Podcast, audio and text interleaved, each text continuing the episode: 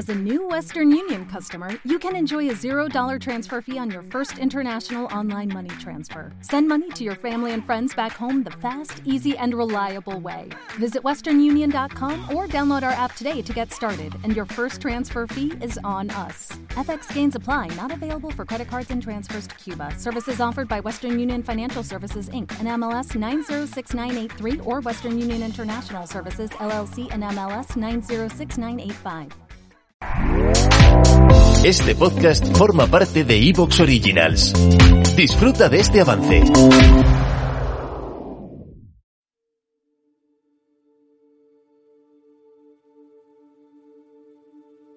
Hay cosas en este mundo que superan con creces la capacidad de comprensión humana.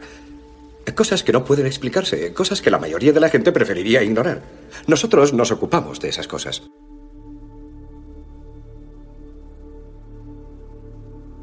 Estás escuchando Universo de Misterios, el podcast de ciencia y misterio en Evox.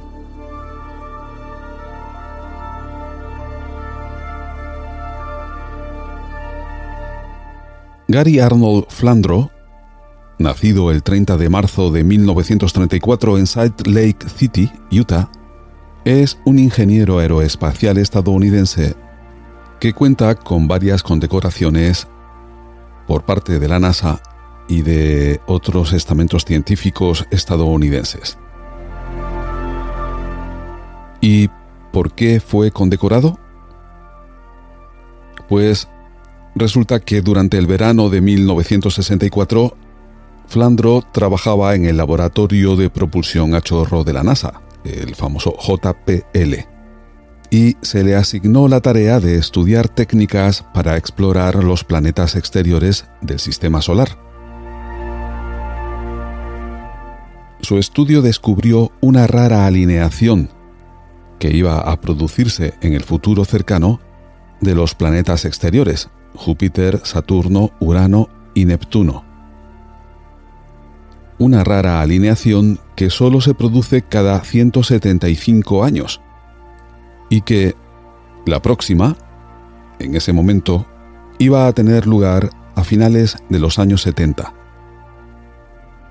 Y cumpliendo con el trabajo que se le había encargado, Gary Flandro concibió una misión multiplanetaria, posteriormente denominada Planetary Grand Tour, Grand Tour Planetario, que, utilizando la técnica de asistencia gravitacional y teniendo en cuenta la alineación de los planetas podría reducir una misión que los visitara a todos de 40 años a menos de 10.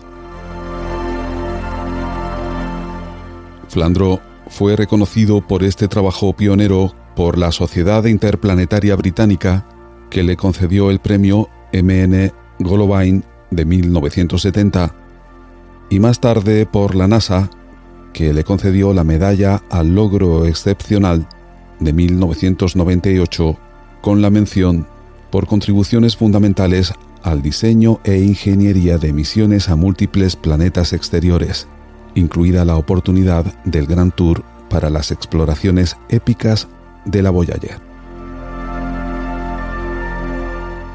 Las ideas de esta investigación pionera de Gary Flandro han tenido un efecto importante en la exploración posterior del sistema solar.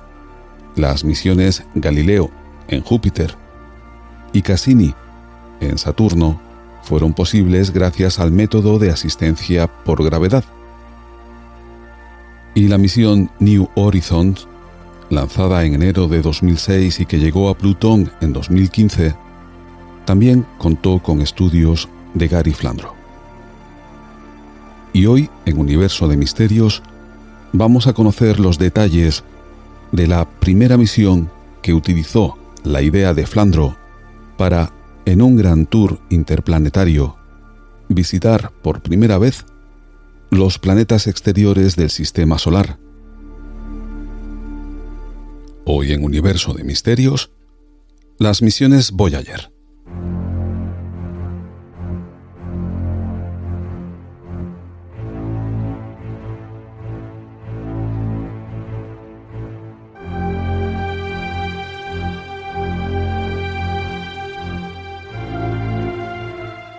Estás entrando en un universo de misterios.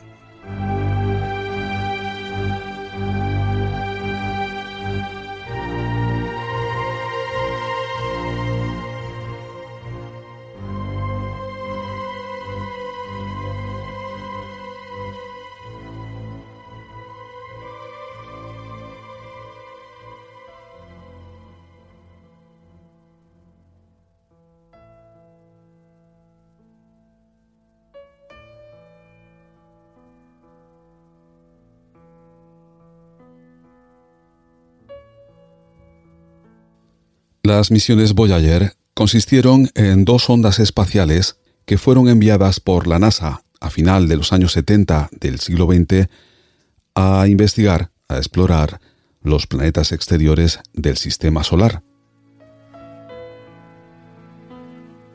La Voyager 1 fue lanzada el 5 de septiembre de 1977 desde Cabo Cañaveral, pasó por Júpiter en 1979 y por Saturno en 1980. Y la Voyager 2, aunque tiene la numeración posterior, el número 2, en realidad fue lanzada antes, 16 días antes, el 20 de agosto de 1977. Luego veremos por qué, siendo la primera sonda lanzada, lleva la numeración segunda. El caso es que la Voyager 2 pasó por Júpiter y Saturno para llegar a Urano en 1986 y Neptuno en 1989, siendo esta sonda, Voyager 2, la única que ha visitado estos dos planetas, Urano y Neptuno.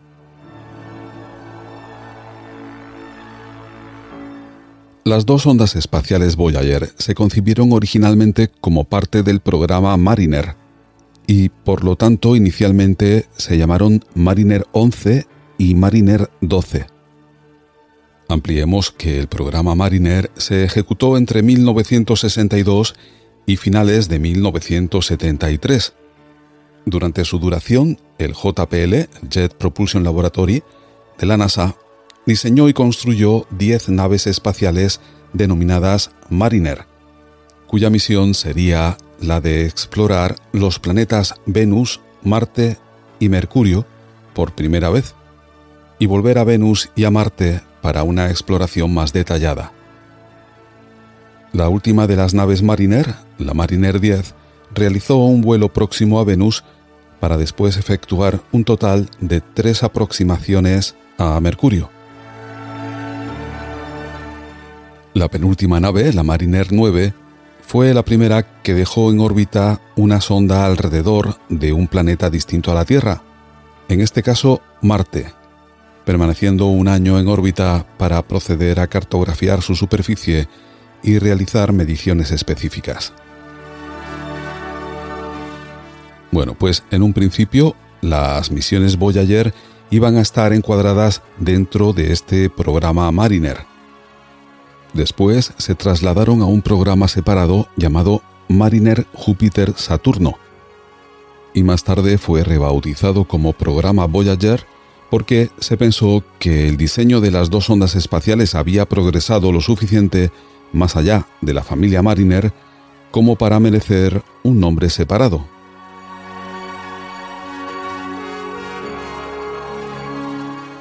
Las misiones Voyager ya no tenían como objetivo los planetas interiores, sino que basándose en la idea del Gran Tour Planetario, que fue, como sabemos, propuesta por el ingeniero aeroespacial Gary Flandro en el año 64, 1964, una idea que pretendía aprovechar la especial conjunción planetaria producida cada 175 años que prácticamente hacía posible visitar los cuatro planetas exteriores, Júpiter, Saturno, Urano y Neptuno, a lo largo de 10 años, en lugar de en los 40 años que hubiese sido necesario eh, emplear para ello si no hubiese estado esta conjunción planetaria, una conjunción planetaria que iba a tener lugar a finales de la década de los años 70, pues con esa intención de aprovechar esa conjunción se puso en marcha lo que por fin, ya independizado